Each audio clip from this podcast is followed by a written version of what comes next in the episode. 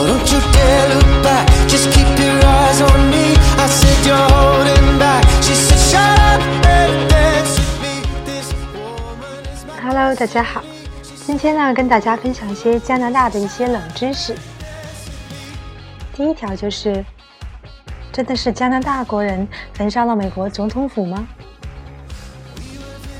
大家都知道，美国总统府是因为1814年被一把火烧了之后才称为白宫的，而很多人呢都以为这是加拿大人为了对美国1813年焚烧约克而做出的报复行动。但事实上，是因为当时的战争是第二次美英战争，真正焚烧美国总统府是英国人干的。第二条，多少加拿大人有枪呢？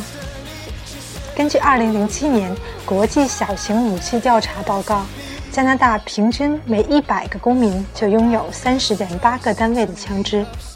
虽然不及美国的每100个公民拥有88.8个单位，但这个水平已经是英国的五倍之多，在全球排名第十三位。第三条，加拿大的税率比美国高吗？加拿大物价比美国高，这是很多人都知道的，而很多人把这个归咎于加拿大对本国商户的税率太高。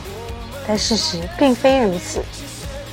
在去年的 Price Waterhouse Cooper 列出的全球税率排名中，加拿大针对企业的税率只有百分之二十六点九，而美国则高达百分之四十六点七。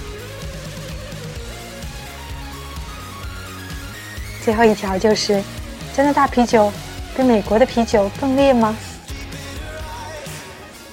在加拿大产的啤酒度数标的比美国高，但其实呢，是因为美加两国标示酒精度数的测量方法不同。美国使用重量比作为标准，而加拿大使用体积比作为标准。由于酒精密度稍小，同样的酒精按体积来算，就比按重量来算要多。事实上，全世界的啤酒按体积来测量的话，度数都在五度左右。